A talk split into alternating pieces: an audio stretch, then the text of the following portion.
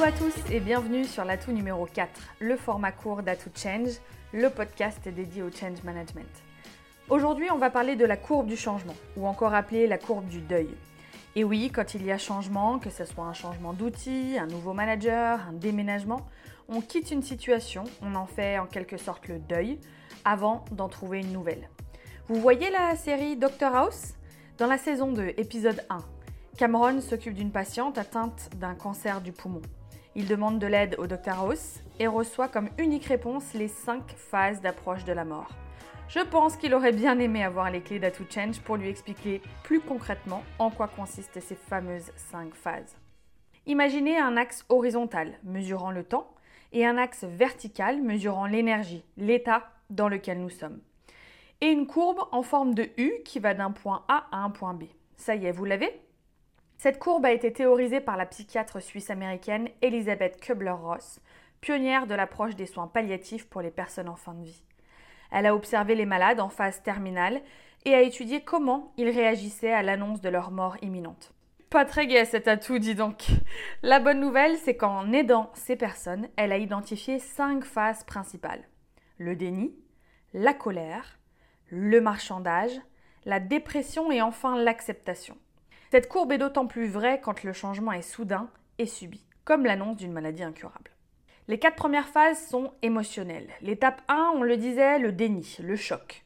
Au début, tout allait bien dans notre petit train-train, nous sommes en haut du U et bim Le changement vient tout juste d'être annoncé sans crier gare. Naturellement, s'enclenche un mécanisme de rejet. Mais j'ai rien demandé, moi oh, De toute façon, je suis pas concernée. Ce n'est pas possible, ils ont dû se tromper. T'inquiète, cela ne va jamais se faire. On trouve tous les arguments possibles pour ne pas entrevoir cette nouvelle perspective et on cherche à la minimiser. Étape 2, la colère. Nous prenons conscience à ce moment-là que nous allons devoir quitter une situation confortable et connue, la situation A, que nous allons perdre le contrôle. Là encore, un mécanisme de défense s'enclenche qui peut prendre plusieurs formes. Une forme de contestation, c'est n'importe quoi, cela ne va jamais marcher. On a toujours fait comme ça, pourquoi vous voulez tout changer? Pourquoi moi et pas un autre? Ou une forme de révolte avec un appel à la grève ou un sabotage allant à l'encontre des intérêts de l'entreprise. Parfois, la colère est silencieuse, les personnes sont passives. Méfiez-vous, ce n'est pas bon signe. Quelle qu'en soit la forme, contrairement à ce qu'on pourrait penser, passer à l'étape de la colère est une bonne nouvelle car cela veut dire que la personne entrevoit le chemin de la transformation. Le pire serait de rester dans l'étape du déni. Une personne qui ne veut pas voir, c'est compliqué de l'amener sur le chemin du changement. Étape 3, le marchandage. On descend un peu plus sur la courbe du U.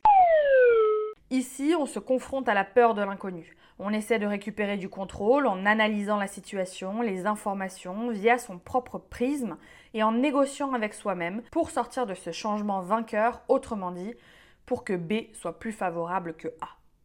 Si l'entreprise déménage, alors je démissionne. Si la direction ne change pas d'outil, je promets de... Ou si on n'augmente pas de 10%, alors j'accepterai de... Et si vous procédez à aucun licenciement, nous signerons l'accord. Malheureusement, on n'obtient pas toujours gain de cause. S'en vient alors l'étape 4, dite de dépression, de tristesse. Encore un peu plus bas sur la courbe du U. Après avoir résisté avec le déni, la colère, le marchandage, il n'y a plus d'énergie. La perte de A devient inéluctable et le changement inévitable. Les équipes peuvent se sentir à ce moment-là comme abandonnées, incomprises, parfois livrées à elles-mêmes. Certains se désengagent, d'autres se mettent à pleurer, se mettent en congé maladie, voire déclenchent des dépressions. L'efficacité du travail est en baisse, mais ce n'est pas forcément par opposition, mais surtout par une baisse de motivation. Et l'étape 5, on quitte enfin l'état émotionnel pour arriver à un état rationnel, la résignation ou l'acceptation. On se trouve à ce moment-là dans le creux du U, pile au milieu, au plus bas. C'est un peu le point de bascule. Que ce changement nous plaise ou non, un choix doit se faire. J'accepte ou je renonce. On accepte qu'une nouvelle réalité s'offre à nous, même si on ne sait pas vraiment à quoi elle va ressembler concrètement. Le deuil se fait alors. L'énergie revient, ce qui nous pousse à agir et à remonter la courbe du U. On va chercher à comprendre le changement, à lui trouver du sens. On se projette, on imagine à quoi va ressembler B. Accompagné de son manager et d'achant du changement, le plan d'action prend forme petit à petit. On expérimente, on teste, on s'approprie de nouvelles pratiques.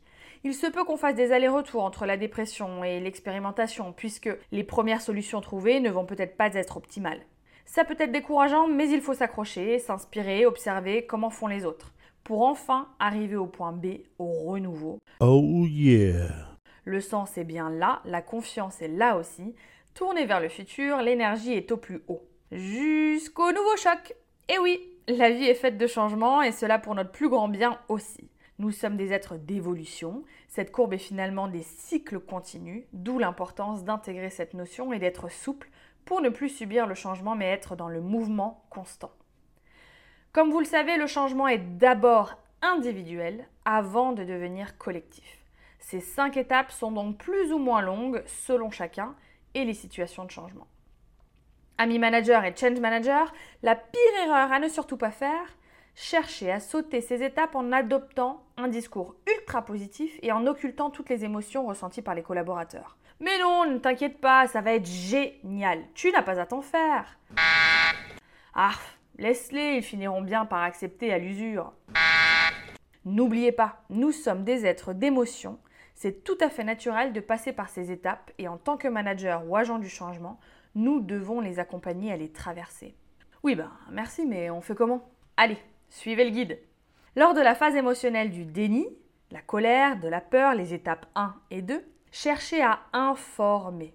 En quoi le changement est nécessaire, ce qui change et ce qui ne change pas. Mettez-vous en posture d'écoute, favorisez le partage, mettez en place des espaces d'expression. L'empathie est très importante à ce stade. Ne cherchez pas à rassurer avec des arguments d'experts, cela ne sert à rien. C'est même contre-productif.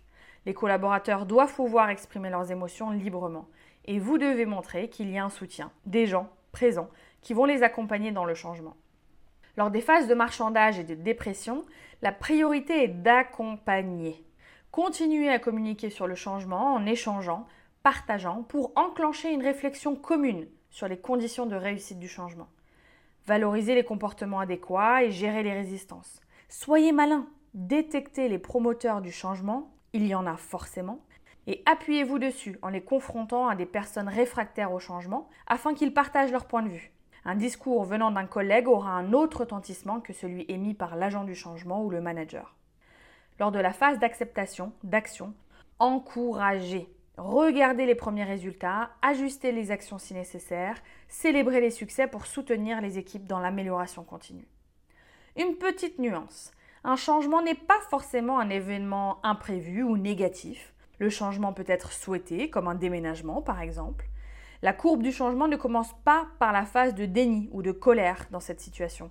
Mais malgré le fait que ce changement soit désiré, il peut être accompagné de crainte, de peur ou tout simplement d'imprévu ou de déconvenu. S'ensuit alors les mêmes étapes de la courbe. S'il fallait retenir une seule chose de cet atout, rappelez-vous que le changement est avant tout perçu naturellement par l'humain comme une perte. Cette courbe du changement est considérée comme un des outils les plus efficaces pour appréhender les changements qui peuvent survenir au sein d'une entreprise ou même dans notre vie quotidienne. Comprendre ces cinq étapes pour mieux accompagner vos collaborateurs dans le changement est primordial en tant que manager, tant la résistance au changement peut affecter très négativement l'environnement de travail et la productivité des salariés. On dit souvent que le changement opère comme une destruction créatrice. Il débute quelque chose et met fin à autre chose. D'où cette appellation de courbe du deuil. C'était Lucie de la société de conseil Exalt et je vous dis à bientôt sur Atu